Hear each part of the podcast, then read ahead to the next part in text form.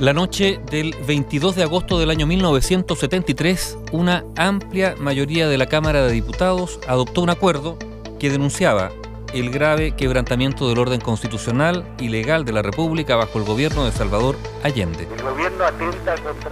Ese acuerdo fue posteriormente esgrimido por algunos de los que justificaron el golpe de Estado de septiembre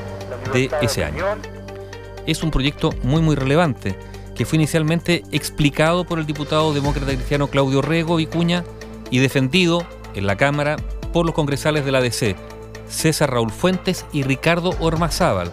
y también por los diputados del Partido Nacional Hermógenes Pérez de Arce y Mario Arnelo.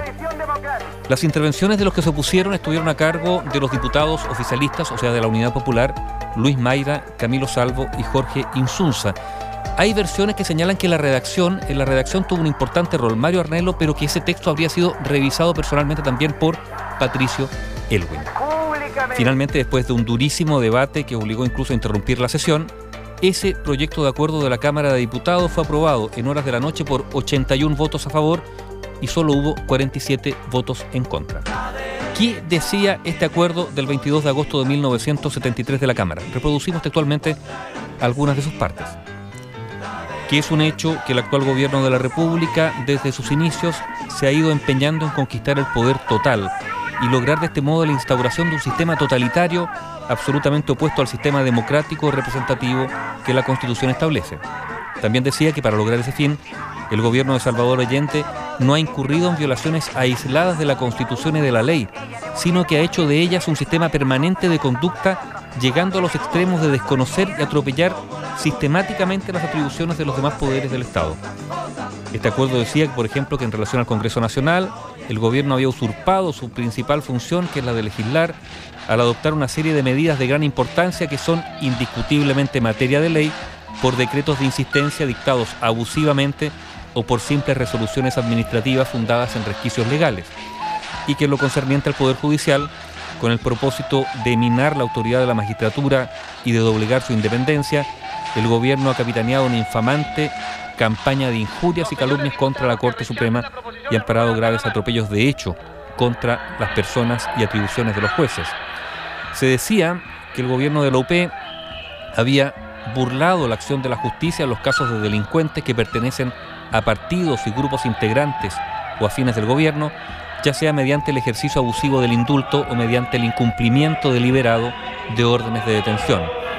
Además, se decía en este acuerdo de la Cámara de Diputados que el gobierno había violado el principio de igualdad ante la ley,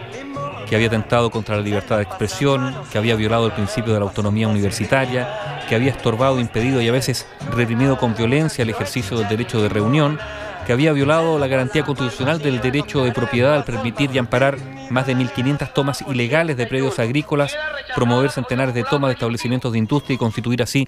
por vía del despojo, decía el área estatal de la economía,